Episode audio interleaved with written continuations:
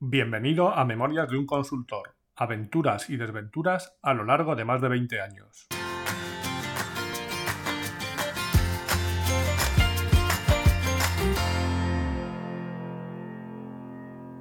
Hola, buenos días, buenas tardes o buenas noches y bienvenidos al episodio 31 de Memorias de un consultor.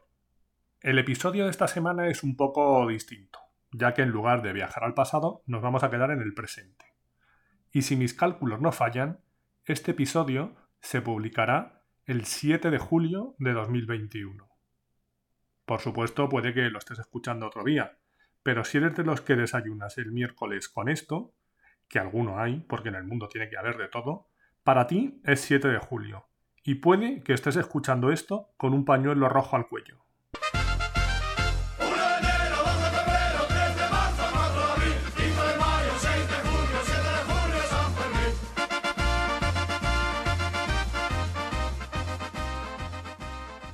Os decía que hoy iba a ser un episodio diferente porque no me voy a remontar al pasado. Bueno, sí, pero al de los últimos meses o semanas. En el siguiente retomaré mi historia particular en el punto que la dejé, es decir, cuando me convertí en Antonio Dean. Hoy me gustaría dar las gracias a todos los que estáis al otro lado, que con independencia de que seáis muchos o pocos, lo cierto es que todas las semanas alguien me escribe o me comenta algo sobre lo que he contado preguntándome por la identidad de algún personaje o diciéndome que se siente reflejado, reflejada, reflejade por la situación. Y también quería aprovechar para responder a las tres preguntas que dan título al episodio. ¿Qué? ¿Por qué? ¿Y para qué?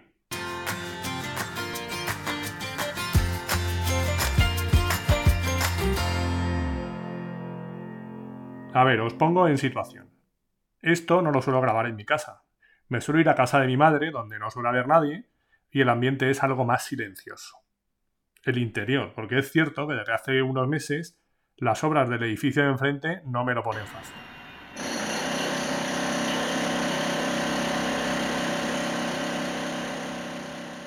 Lo cierto es que me suelo venir un día a la semana y en casa digo que me voy a grabar. Pero nadie sabe si estoy grabando un podcast, me he hecho youtuber o tiktoker o quiero probar suerte en el mundo de la canción y convertirme en el nuevo Jesulín.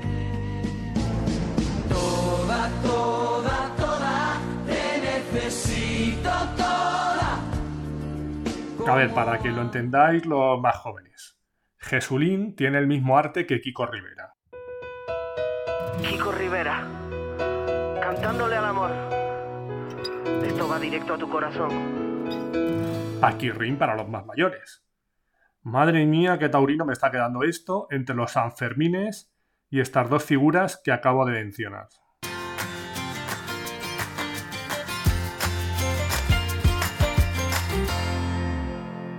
Venga, a lo que vamos. Resulta que uno de esos días salió el tema de las grabaciones y me preguntaron en casa, ¿pero tú qué grabas? Primera pregunta, ¿qué? Respuesta fácil un podcast en el que cuento cosas que me han ido pasando desde que empecé a trabajar como consultor. ¿y por qué lo haces? Segunda pregunta, ¿por qué? Respuesta, pues porque escuchaba varios y pensaba que quería probar a hacer alguno. Realmente alguno no, varios, pero por algo que empezar. Y después de varios meses dándole vueltas, incluso haber participado en uno, el cual, por cierto, os voy a aconsejar. Diarios de un Nomad, de Raúl Hernández González, podéis buscarlo en la web y lo encontráis fácilmente, que bueno, además del podcast, tiene una newsletter y tiene también un blog.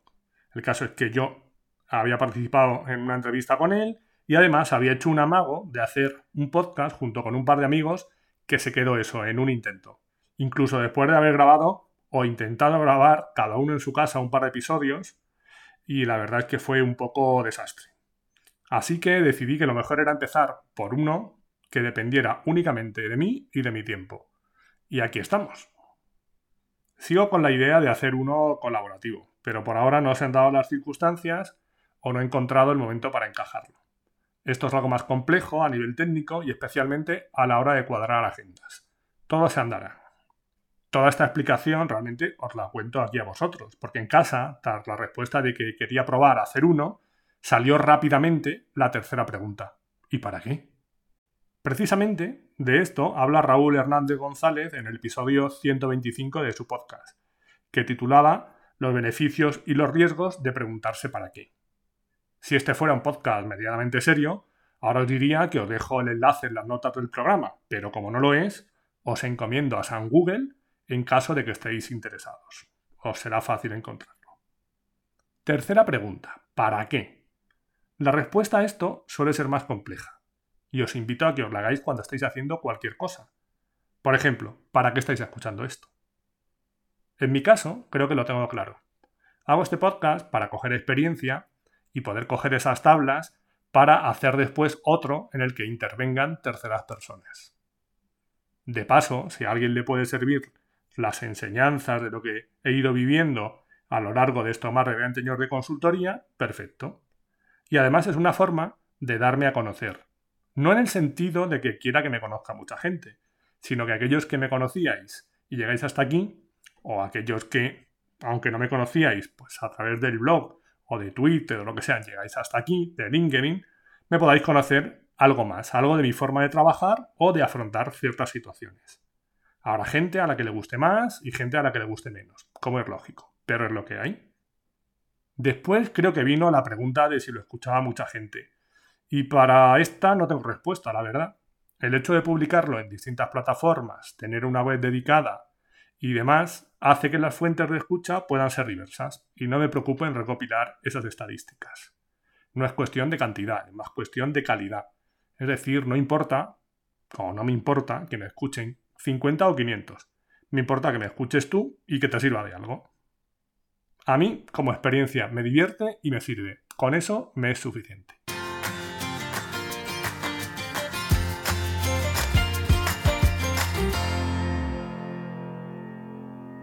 De hecho, si escucháis los primeros episodios, decía la típica coletilla de podéis valorar el podcast en las distintas plataformas y demás. Pero enseguida vi que no tenía sentido. Que esto no va de ser un podcaster profesional, va de contar cosas sin más pretensión que la de hacer algo entretenido y medianamente decente.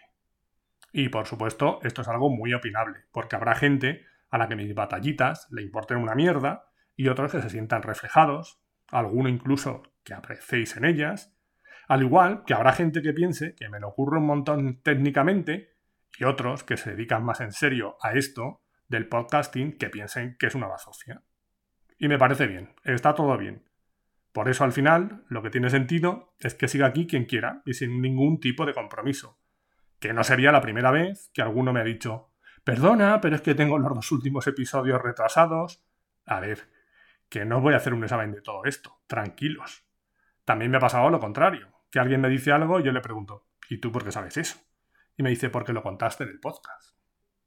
Bueno, pues ya que me ha dado por hacer este meta episodio, os contaré alguna cosa que me habéis preguntado alguna vez. ¿Cuánto tiempo me lleva a grabar cada episodio? A ver, el proceso viene a ser el siguiente. Cuando pensé en hacer esto, hice una recopilación de cosas que podría contar y en un Excel hice una lista ordenándolo por orden cronológico y me salieron unas 65 hasta 2020 aunque luego se han ido añadiendo algunas más. Intento tenerlo grabado siempre con cierta antelación, aunque en más de una ocasión me ha tocado grabar el martes por la tarde a última hora. Lo cierto es que hasta ahora, y ya ha pasado más de medio año, he cumplido fielmente a mi cita semanal. Como sabéis, la duración aproximada es de unos 15 minutos, y el proceso es el siguiente. Primero, recupero la idea de ese Excel pero tengo que desarrollarla y escribir un pequeño guion o una escaleta al menos. Para hacer esto, empecé utilizando documentos de Google, pero desde hace unos meses utilizo Notion, que me permite tenerlo todo más organizado. Después tengo que grabarlo, y aquí está en juego un micrófono USB de condensación muy normalito, y el software de edición que empezó siendo Audacity y ahora es Hindenburg. El micrófono de los primeros episodios también era otro, el típico de conferencias.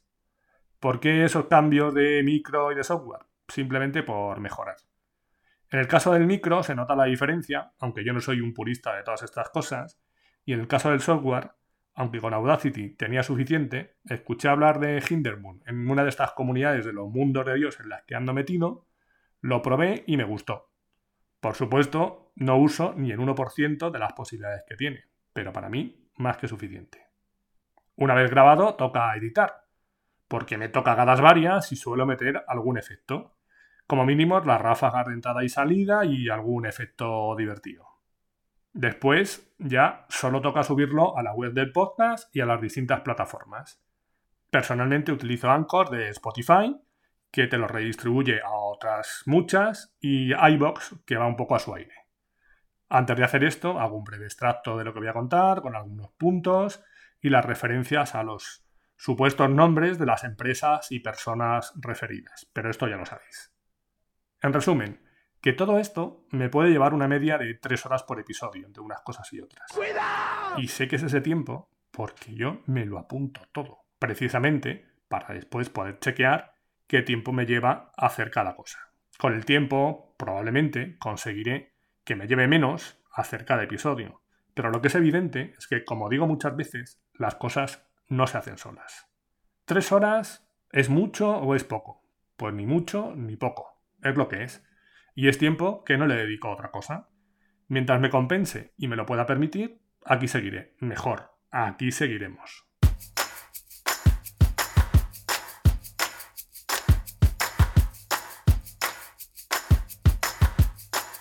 De todo esto os dejo tres cosas, como siempre.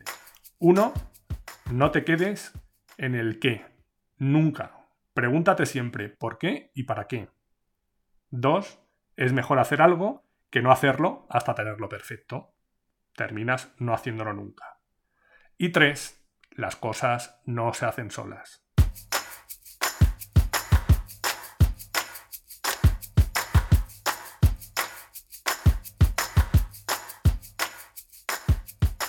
Y hasta aquí hemos llegado hoy.